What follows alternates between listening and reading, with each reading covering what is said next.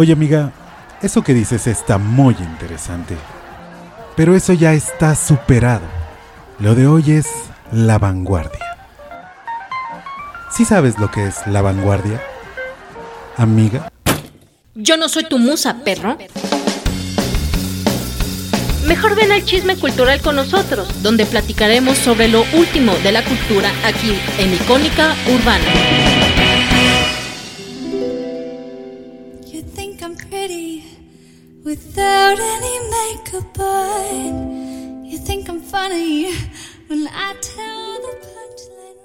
Hola, ¿qué tal, queridos mozas y perros amantes del chismógrafo? Nos encontramos con ustedes en nuestra verbena, un intento de podcast. Yo no soy tu musa, perro, en el cual platicaremos alguno que otro chiste y lo último de la cultura aquí en Icónica Urbana. Nuevamente, yo soy Shunashi. Una vez más, les agradezco a todos ustedes que ya tenemos 20 reproducciones. Muchas, muchas, muchas gracias por escucharnos. Y Hoy quiero que mi super amiga, la queridísima cineasta y demás, música investigadora y demás, Laura, por favor, saluda Laura. Hola.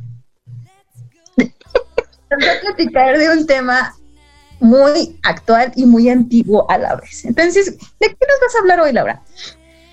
Nuestro tema de hoy es las obras artísticas resultados de experiencias de guerra. Bueno, pues las guerras, como saben, han marcado a las personas de formas distintas. Algunos de ellos han enfrentado estas situaciones a través del arte. Ah, algunos han tenido fortuna, otros no tanto. Pero lo interesante de esto es ver los aspectos culturales que hay. Y ahorita van a ver por qué. Como anécdota divertida para empezar este tema que puede llegar a ser un poco trágico, tenemos por ejemplo la composición de Ludwig van Beethoven, la Sinfonía número 3, Heroica, que originalmente era la Sinfonía Emperador. Es decir, estaba dedicada a Bonaparte, no, perdón, dije Emperador, la Sinfonía Bonaparte. Estaba, estaba dedicada a Napoleón Bonaparte, pero cuando Napoleón fue, invadió su pueblo, pues obviamente ya Beethoven no le latió tanto estar entre bombazos, porque además tuvieron que refugiarse y todo, y bueno, tacha el nombre y pasa a ser la Sinfonía Heroica, que es la número 3, por si la quieren escuchar, y estoy segura que nos, nos va a poner un fragmento.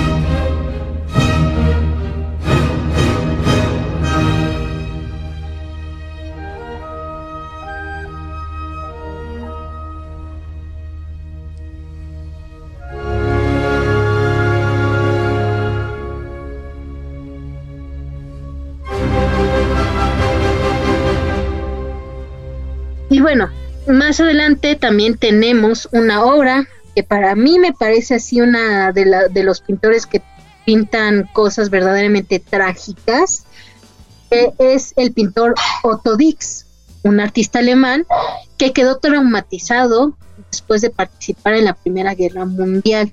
De hecho, él sí estuvo al frente, no como, bueno, o sea, por ejemplo, pienso en Maurice Ravel, Maurice Ravel más bien él, era paramédico, no por eso no vio cosas terribles, cosas terribles, pero a Otto Dix sí le tocó estar enfrente con armas, incluso llegó a estar en, metralletas. Y bueno, él, quedó muy marcado por eso y, a partir de ahí, pues su pintura cambió radicalmente.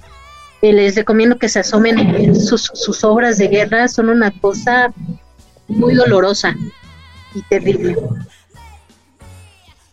Y se escucha una voz. Y bueno, eh, bueno, entre otras que tenemos, ¿cuál quieres decir tú, Chunashi? Ay, muchas gracias por aclararte mi nombre. Ya se lo están aprendiendo. Sé que no es tan difícil. Este, pues mira, es, ahora que, este, déjenme comentarles que eh, este guion es 100% el tema, lo escogió 100% Laura. A mí se me hizo un tema interesantísimo del cual podíamos hablar.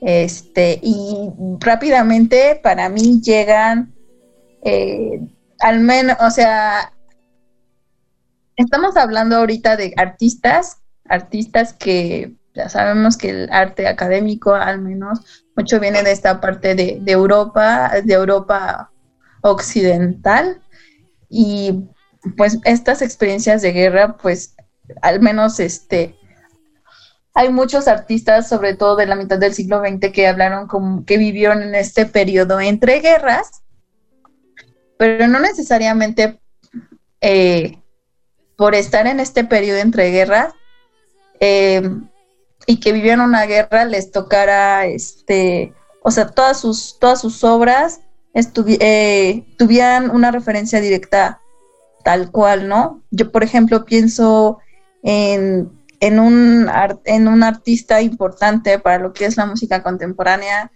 es Yanis Xenakis no Yanis Xenakis fue un hombre arquitecto, pero también fue músico de la segunda mitad del siglo XX que le tocó ver este mucho de la situación política que se vivió en Grecia, ¿no? Y aunque la realidad es que hay una cosa como muy anecdótica de Xenakis, es que una bala se atravesó la cara. Y tiene, o sea, y si ustedes buscan fotos de Yanis Xenakis, este, tiene esa cicatriz, ¿no? Pero su música tal cual no es una referencia directa a la guerra.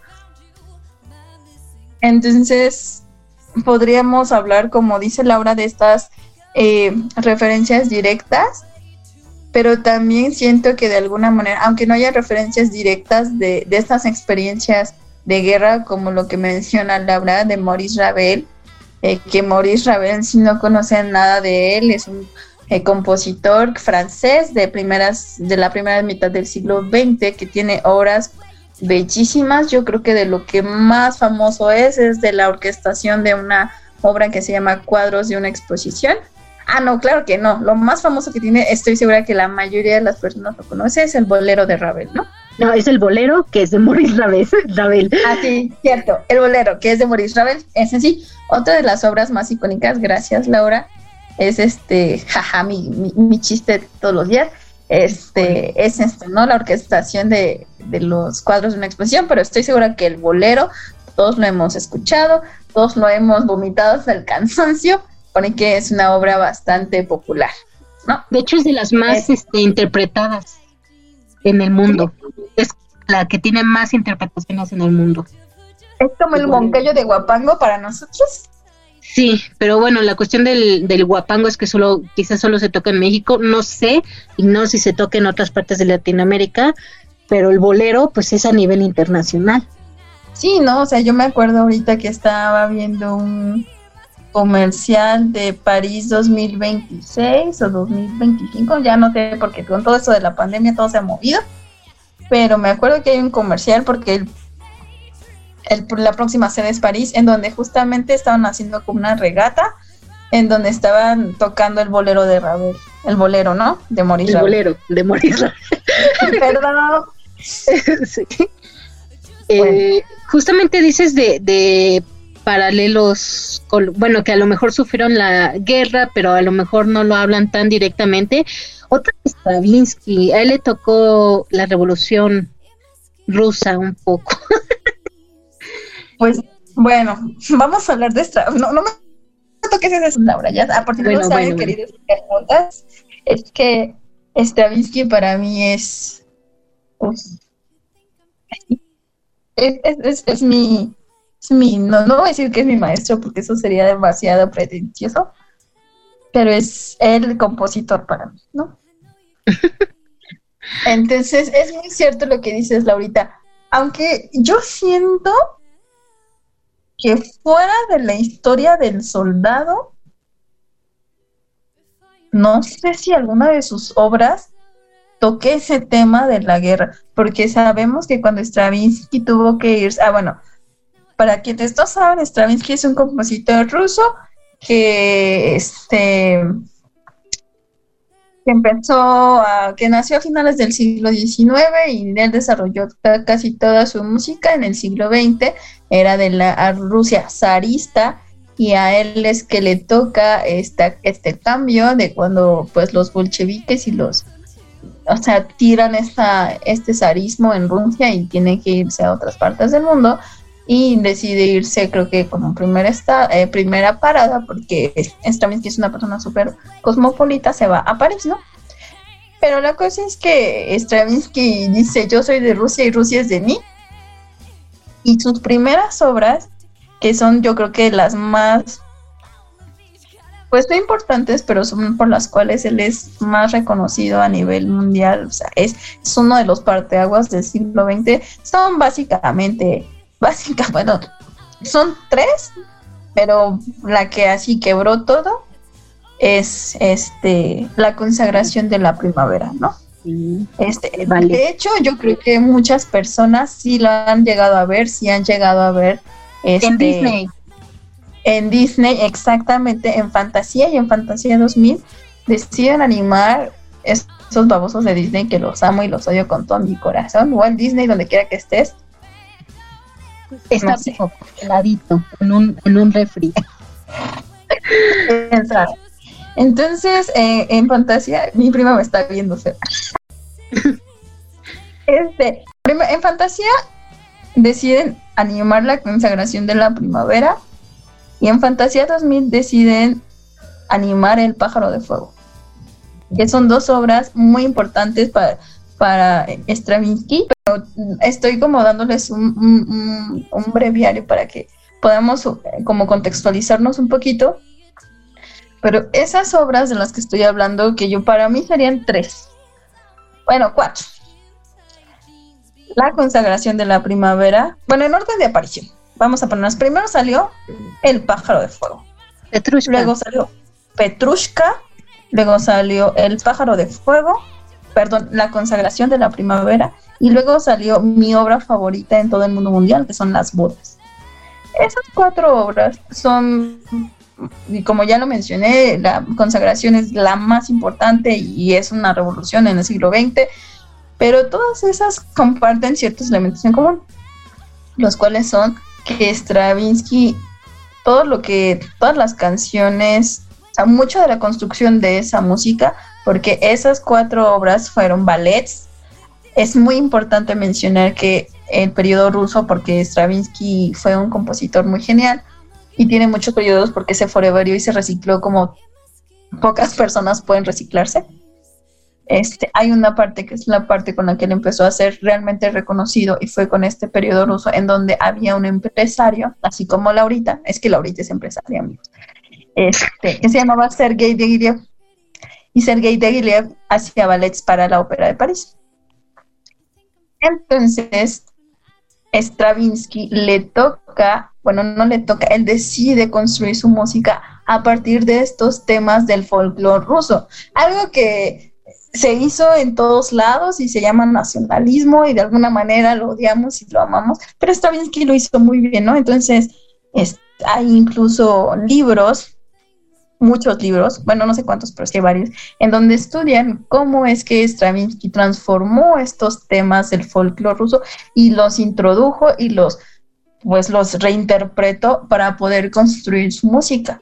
Y mucho, o sea, y estoy segura que, bueno, no estoy segura, pero me puedo imaginar que de alguna manera el hecho de estar fuera por una cuestión de la guerra, porque pues por una cuestión política, porque finalmente la guerra es política, hizo que Stravinsky repensara su música a partir de esa tierra que era suya y ella de él, pero por una cuestión de guerra, que es lo que estamos hablando hoy, ya no pudo regresar. No, pudo regresar.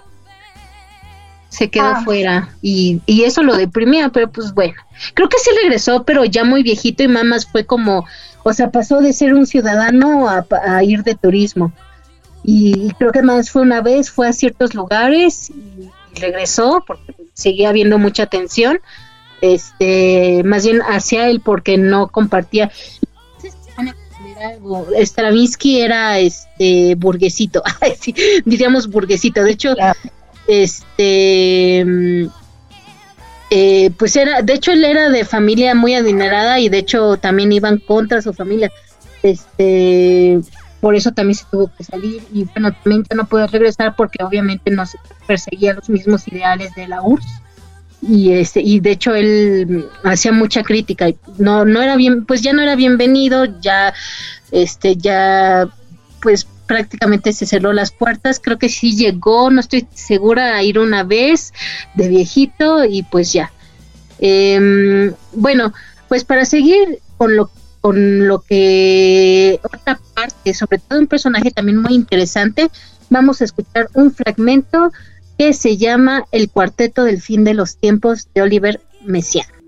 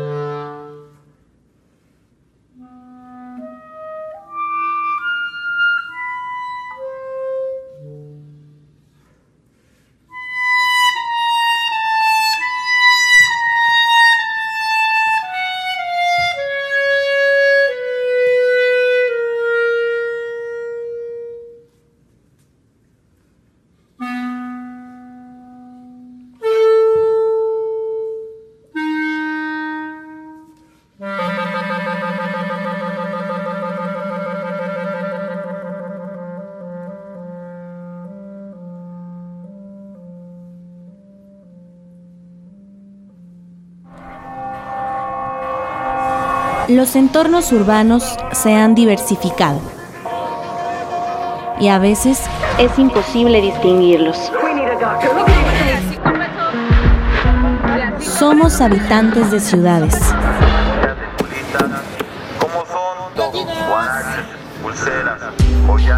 Que nuestra voz llene el vacío de aquello que no se dice. Icónica urbana. Bueno, pues ya escucharon ese fragmento del cuarteto del fin de los tiempos y nuestra amiguita Shunashi nos va a decir por qué es así de particular y este es de un compositor francés también que vivió el horror de la guerra. En este caso él fue de la Segunda Guerra Mundial. Ajá. Este, bueno, acabamos de escuchar, queridos internautas, un fragmento que se llama eh, El abismo de los pájaros del cuarteto del fin de los tiempos de un compositor que se llamó Olivier Messiaen. Eh, esta obra es muy importante porque Olivier Messiaen fue capturado y enviado a un campo de concentración, el cual ahorita no recuerdo cuál es, pero es importante esta obra porque él compuso esa obra dentro del campo de concentración y la dotación que tiene, es decir, los instrumentos para los cuales compuso, escogió esos instrumentos porque eran los instrumentistas que encontró en ese campo. Entonces, eh, son cuatro partes, bueno, son varias partes, este, el cuarteto de los, del fin de los tiempos, uno es este, la liturgia de cristal, la vocalización para el ángel que anuncia el fin de los tiempos, el abismo de los pájaros, que es la parte que acabamos de escuchar el interludio, la alabanza a la eternidad de Jesús, la danza de la ira para las siete trompetas, el enredo de arcoíris para el ángel que anuncia el fin de los tiempos y la alabanza de la inmortalidad de Jesús, ¿no? Y, Optimista para un campo de concentración. Sí, claro, es, es muy importante mencionar que para, para, para Messiaen o sea, él sí era un ferviente, los, era un ferviente católico, o sea, sí, sí escribió. No, no es la única obra religiosa que él tiene. Y, este y, por eso es como que quisimos eh, meterla en este, en este, en este capítulo, porque ah, pues eh, pues quién compone, o sea, qué ganas te van a dar de estar componiendo en un campo de concentración él estaba encerrado ahí, es que no sé cómo le hizo, quién sabe cómo le habrá hecho, pero este lo, logró hacer y eh, esta, y la obra también fue inspirada por un texto del libro del Apocalipsis, ¿no? Y entonces, Pero de hecho, incluso lo más curioso de esa obra no solo es que la haya escrito ahí, sino que además los, los eh, lo dejaban ensayar, los dejaban ensayar y presentaron la obra ahí en el campo de concentración. Sí, eh, ahorita estoy revisando, fue el 15 de enero de 1941 y eh, fue una audiencia de 400 compañeros prisioneros y guardias, ¿no? Ahí el, fue impreso en Stalag, un campamento para prisioneros de guerra en Görlitz, Alemania, que ahora es Polonia. Así que casual voy a componer una obra que además es súper pesimista para mis compañeros prisioneros y se animen.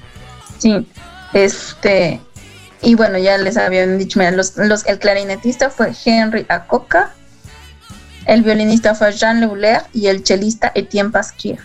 ¿no? Y supongo que este, Messiaen escribió el piano, esto tocó el piano, y este y bueno esa es una obra como muy importante que habla de la guerra. Entonces hay algo más hay algún otro este alguna otra obra que quieras hablar Laurita pues justamente hablando de la segunda guerra mundial este y hablando justamente de los personajes que quizás no trataron eh, sus obras directamente de las guerras pero fueron víctimas de esta misma pues tenemos Chismecito del Día, que justamente es Mil maneras estúpidas de morir y en mi ejemplo que yo puse es el siguiente. Hola, soy un músico austriaco. Estoy en la Segunda Guerra Mundial y decidí salir en la noche con mi ciudad tomada por el ejército a fumar un cigarro y morir. Si alguien adivina quién es, se lleva un gancito. Es nuestro querido, querido David, ¿cómo se llama? Eh, Anton Weber.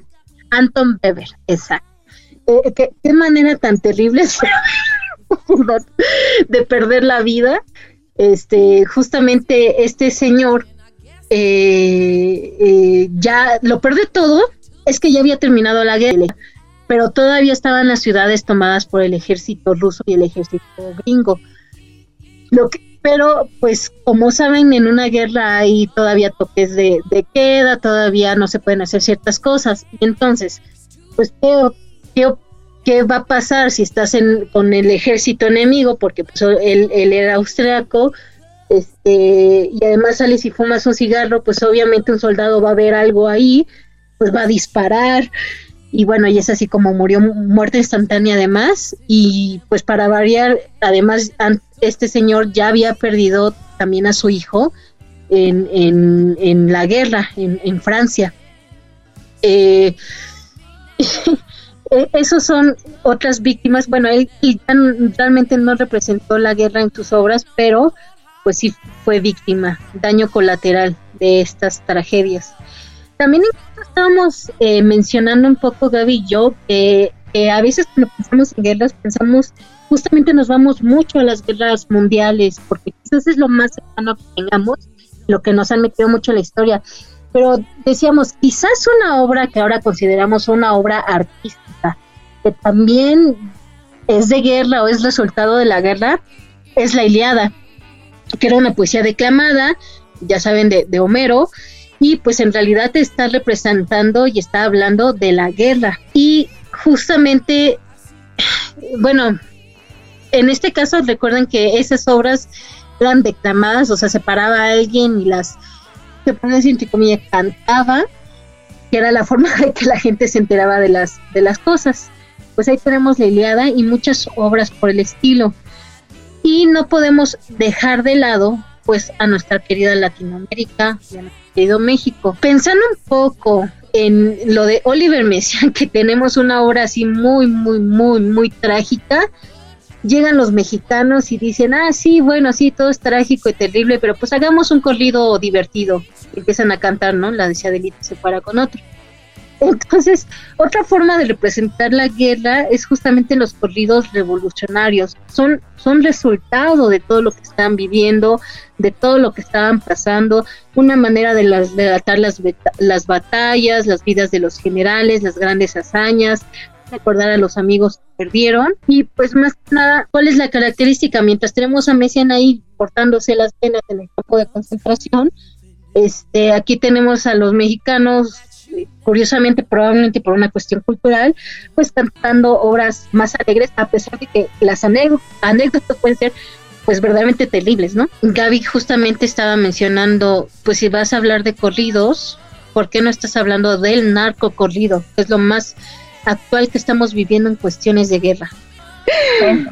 Sí, o sea, es que creo bueno, sí, vamos, o sea, para narcocorridos y todo eso, pues tenemos ahí el ejemplo de mi queridísimo gallo de oro, o sea, la manera en que murió eh, Valentín Elizalde, o sea, o sea, para, es como, este, entonces, este, sí, yo, yo en particular quisiera hacer un, un, un programa exclusivo de, del narcocorrido, este, porque es una situación que si bien se viene desarrollando desde 1980 y tantos, después de la guerra con Felipe, o sea, después de esta guerra declarada del narco de Felipe Calderón, este, pues este fenómeno ha estado pues prácticamente azotando a toda la República y una manera de que se ha contrastado, o sea, se ha intentado como contrarrestar y adicionales este,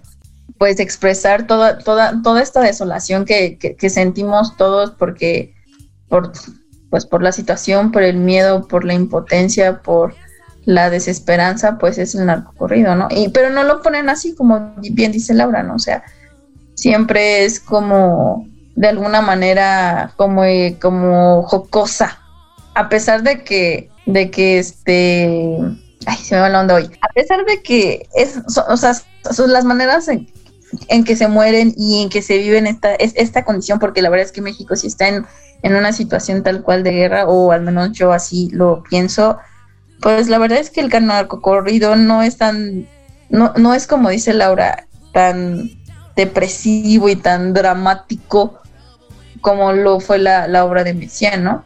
Que también el campo de concentración y la las maneras en que, en que se procedió a, estar con esa gente y pues fueron terribles y es algo que a veces como que se nos olvida como humanidad o no sé.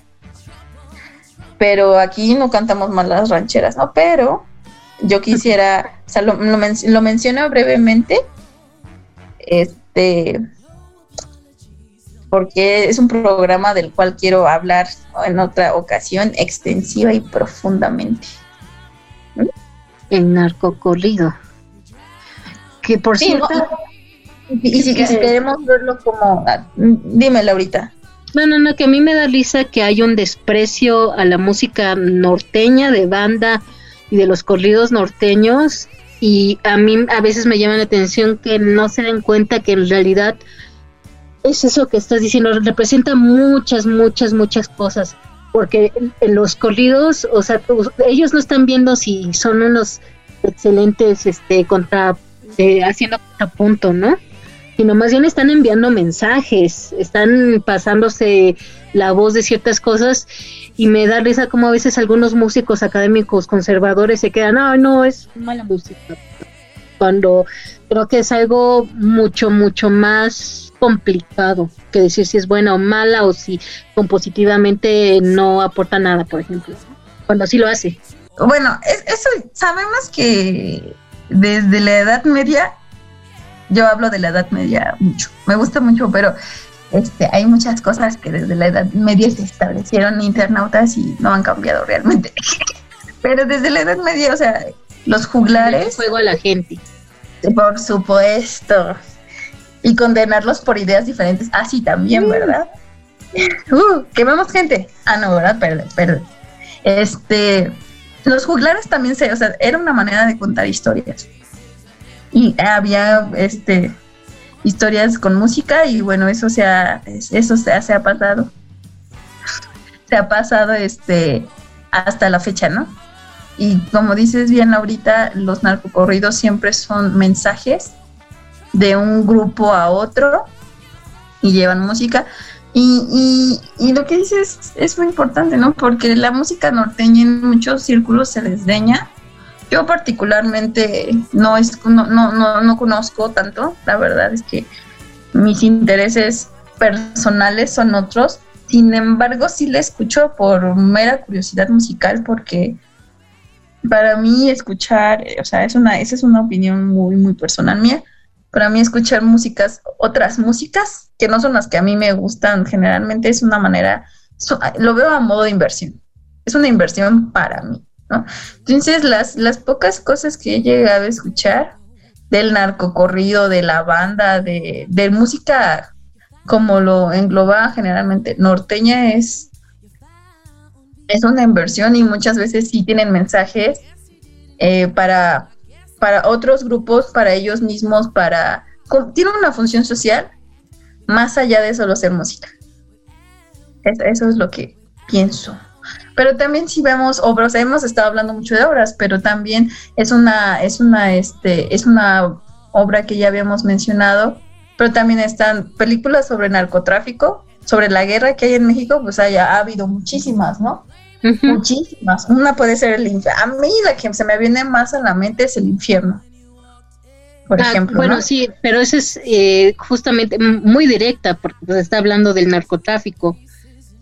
Eh, bueno, sí, ah, yo, yo más bien cuando pienso en el cine, en películas de, de guerra, pero más bien hablando como de las víctimas de, es una obra de Mandoki eh, que a mí se me quedó muy, muy grabada, es la precoz y corta vida de Sabina Rivas. O sea, ahí se ve cómo, cómo la gente, pues es víctima, víctima, una víctima tan feo que terminan en un círculo como vicioso, ¿no? No, no pueden salir de, ni de la prostitución, no pueden buscar otra cosa, no tienen oportunidad de otras cosas. Y pues justamente incluso como los inmigrantes o la gente que viene de Honduras, toda esa gente que viene de Guatemala, pues es víctima de todo eso y o, cae en manos de los delincuentes o los matan o se mueren o terminan en la prostitución y, y es una desesperación horrible y creo que ahí Mandoki lo, lo representa muy, muy bien. Y el infierno, yo el infierno la veo más justamente eh, pues, como como el, decíamos el corrido jocoso, ¿no? O sea, a pesar de que también es impactante y todo, pues también como que también está en modo de burla, ¿no? Sí, claro, sí, sí, a modo de burla. Sí, hay cosas que se, o sea, hay, hay algunas cosas que, que, sí las retrata con mucho sarcasmo y ahorita que estás, estamos hablando un poco de películas, este, la más reciente que a mí la verdad me impactó muchísimo es esta película que está en Netflix, la acaban de estrenar y es la de Noche de Fuego. Ah, no, la he ver aún. bueno, si no la han visto, si no la has visto Laurita, yo la verdad es que la recomiendo. La directoria es Tatiana Hueso y justamente habla del lado de cómo de o sea, no solo como la guerra, porque es, o sea, e, esa, esa comunidad vive en un estado de excepción en donde ni el Estado entra, ni la educación entra, donde las oportunidades que tienen son poquísimas, pero además son mujeres. Son mujeres porque la mayoría de los hombres están fuera buscando otras oportunidades. ¿Y cómo sobrevives en la guerra? ¿Cómo construyes tu vida cuando tienes una guerra en tu comunidad. Y como en las otras guerras, como la que hemos estado, como todas estas guerras que hemos estado hablando de, de Europa Occidental, y hablamos de Europa Occidental porque es el conocimiento que, que tengamos y alguien más tiene, este, sabemos que ha habido muchas guerras, pero son de las que nosotros hoy queremos hablar. Este, cómo tu vida se desarrolla a, lo largo de, una guerra y cómo lo único que intentas es sobrevivir. ¿Sabes qué película también habla de eso? De exactamente igual con mujeres. Eh, una película que dirigió Angelina Jolie, pero en Vietnam. Ahorita no me acuerdo el título, pero es exactamente igual de, pues, como dos niñas y todas las mujeres fueron víctimas un poco de la, de, la guerra, como incluso las obligaron a convertirse en guerrilleras y, perder toda, pues perder su infancia. Y estas niñas no tienen infancia. Hablan, esa es la historia de tres niñas, Noche de Fuego. La, la tengo que ver, yo todavía no la he visto. También otra que habla también de mujeres que pierden su infancia y que también es una obra, esta es una obra literaria, se llama Sin tetas no hay paraíso, de Gustavo Bolívar. Muchos lo conocen porque le hicieron telenovela, pero les recomiendo que lean el libro, es muy padre, muy deprimente, van a, van a terminar llorando. Que justamente pues, habla de eso, de, de, también Colombia ha sufrido mucho por el narcotráfico y, es lo que es, es una guerra, Y es una, es un, además es una guerra rara porque es una guerra que está sucediendo, que estamos viviendo, pero no a todos nos toca de manera directa, o sea, nos, a mucha gente le, toca de manera indirecta. Y, y, tenemos que vivir con esas consecuencias y o como en México que nos han acostumbrado así de ay hubo balacera ah otra vez hubo tal cosa ah otra vez o sea no está padre no está bien.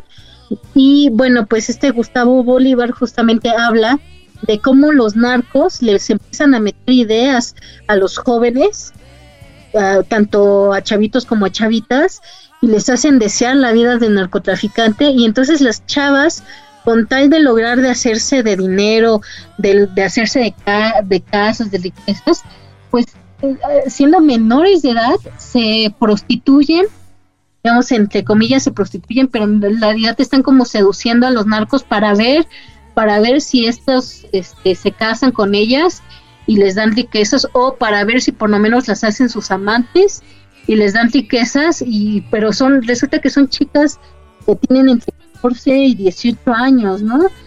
Y este y pues entonces pierden totalmente su adolescencia, pierden el piso, pierden el sentido de realidad con con la aspiración del dinero y no se dan cuenta justamente de, todo, de todo lo que hay y creo que es una obra literaria que nos abre los ojos de una manera un poco dura, ¿no? Y, que incluso, pues, dicen es que aguas porque, pues, ¿quiénes van, a quiénes van a reclutar? Pues a los jóvenes y cómo los engañan y cómo les mienten y cómo les hacen creer cosas que no van a pasar. Eso es más fácil que mueras primero antes de llegar ahí.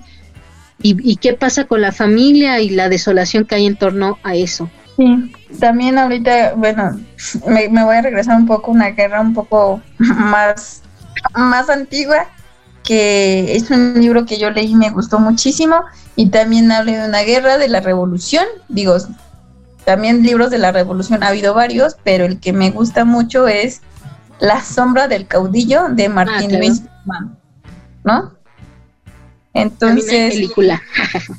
también hay una película que dirigió Julio Bracho, la cual yo no he visto, pero eh, digo, es un libro que leí hace mucho, pero también es, es un producto de la guerra, ¿no? Es un producto, y con producto me refiero como a un objeto que fue creado con cierto fin y nada más no producto en el sentido de el mercado y esas cosas este pero sí sí si estamos hablando como de literatura a mí me gustaría mencionar que es fue un que es un libro que habla igual de la guerra no tal cual de los estados de la guerra pero sí sí este de la de cómo se manejaban los, los generales y todo eso otra obra, resultado, otra obra que representa la guerra, ya hemos hablado aquí varias veces, y ahorita me está acordando que también expresa todas estas cuestiones de las traiciones, cómo moverse, las víctimas de todas estas cuestiones, pues es el compadre Mendoza. También. Ya lo hemos mencionado varias veces, deben de verla si no la han visto. Realmente vale la pena. Oye, este, bueno, antes de que me, pegue, perdón. Oye, Shunashi. Muy bien, apréndetelo, infeliz, apréndetelo, ya. Bueno, Chuchani, este, Shunashi, dime, eh. dime, así, antes de terminar, dime tus obras, es, es, es muy raro, tus obras favoritas de guerra. A mí ahorita se me está viniendo así, no, no es que sea mi favorita, pero es una obra que me gusta, está inspirada en la guerra, o más bien como que se dieron cuenta que tenía relación con la guerra pero no estuvo compuesto original para eso, que es El treno a las víctimas de Hiroshima, de ah, es una obra espectacular, a ver si el doctor puede poner un fragmento.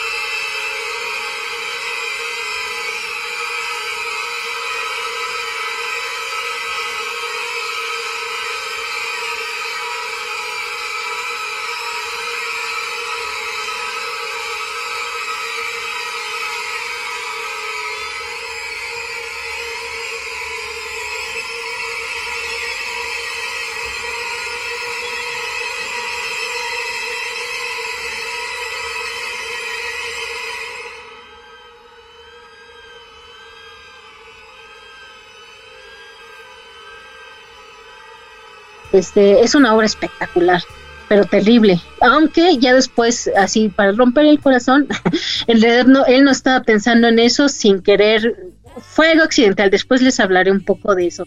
Pero también es como una obra que, pero en sí la obra por sí sola es espectacular.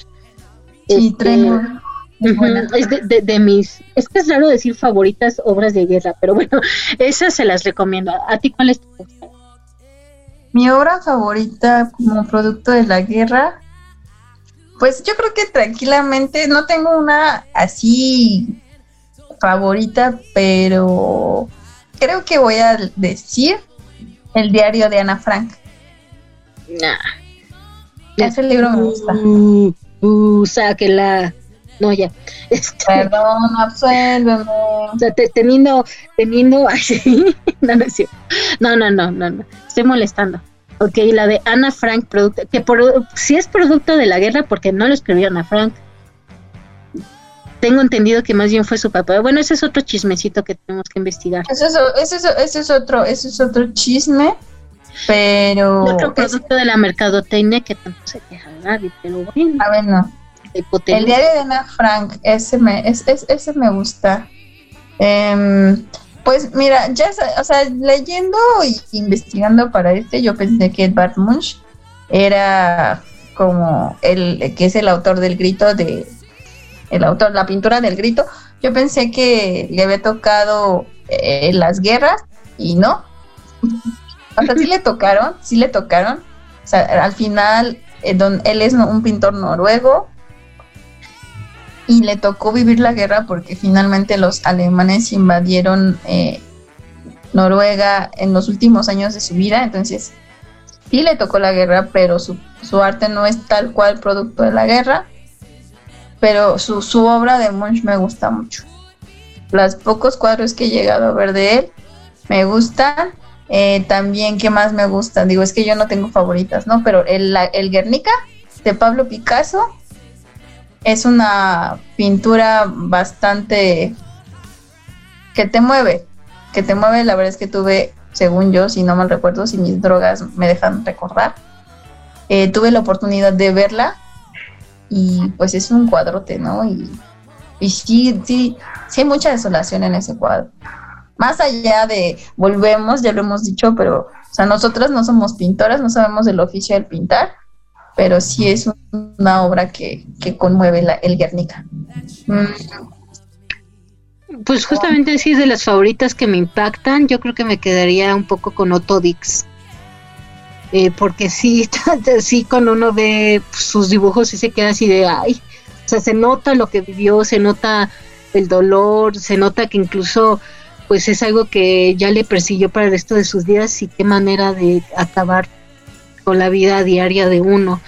Y creo que lo representa, pues, pues sí, o sea, no, no esconde nada, no hace este nada así como abstracto, lo, lo pinta real, ¿no? Pues es como muy, muy doloroso. Y de hecho, incluso por eso esto no lo puse aquí y no lo hemos hablado porque yo quisiera ponerlo más bien como otro tema, pero a mí me gusta mucho ver el fotoperiodismo de guerra. Y hay unas cosas que son, caray, caray, qué cosas. Y, sí, sí, hay unas cosas ahí que tú dices, ¿cómo lo lograron tomar? Eh, eh, y eso más bien es el fotoperiodismo de guerra y el cine de guerra. Hay unas cosas, hay un documental en Netflix que es justamente los, los cinco que regresaron, algo así se llama, que son los directores incluso algunos son ya de, eh, ahora famosos, pero que ellos fueron, fueron a los campos de batalla a filmar. Y, ese era su trabajo, filmar, y si no te mataban bien, y si te mataban, pues ya ni modo, ¿no? Pero, eh, o sea, sí iban con su, con su pistola y además con su cámara. Y está muy interesante el, el documental. Pero bueno, yo después, yo creo que es un tema que puede seguir, seguir, seguir, seguir. Yo creo que da para mucho Justamente a mí me gustaría hablar de eso, del fotoperiodismo y el cine de guerra en, el arte, porque además como algo tan terrible termina siendo algo tan, tan estético. bueno, si vamos a hablar del sentido estético de las cosas, también podemos hacer este un todo un programa porque yo afirmo y es una opinión muy personal, hay belleza en todos lados incluso en las cosas. en la muerte y en, Por supuesto, hay belleza en la muerte, hay belleza en, en, en muchas condiciones en la desolación. O sea, sí hay belleza, solo hay que saber mirarla. Solo se llaman personas enfermas como las musas. Bueno. Este, ya, ya, ya, estaba pensando que, cuál es mi obra favorita, producto de la guerra. Dos minutos, ya sé cuál es. Es la poesía de Irma Pineda. Mm. Irma Pineda es una, es una mujer zapoteca que le tocó vivir en carne propia los efectos de la guerra sucia en 1970 en México. Y mucho de lo que ella escribe habla de eso, de los soldados, de la desaparición, de cómo irrumpe el Estado en tu vida tranquila y cómo se la lleva. Y la manera en que ella lo hace es sublime para mi gusto. Irma Pineda. Irma Pineda escribe en, zapoteco, pueden encontrar su, su, trabajo en, internet. Ahorita ella es una comisión, es parte del equipo de la ONU para todo lo que es este eh, las personas indígenas. Ella es una de las representantes y tiene muchísima poesía y libro, o sea, poesía escrita por ella acerca de muchas otras cosas, pero entre esas la guerra y cómo la guerra afecta a las personas. Esa es mi obra favorita. Ya, ya, ya lo supe. que no te digan que eres arte, el barrio te respalda, yo no soy tu musa, perro. Oye amiga, eso que dices está muy interesante, pero eso ya está superado. Lo de hoy es la vanguardia. ¿Sí sabes lo que es la vanguardia? Amiga. Yo no soy tu musa, perro. Mejor ven al chisme cultural con nosotros, donde platicaremos sobre lo último de la cultura aquí en Icónica Urbana.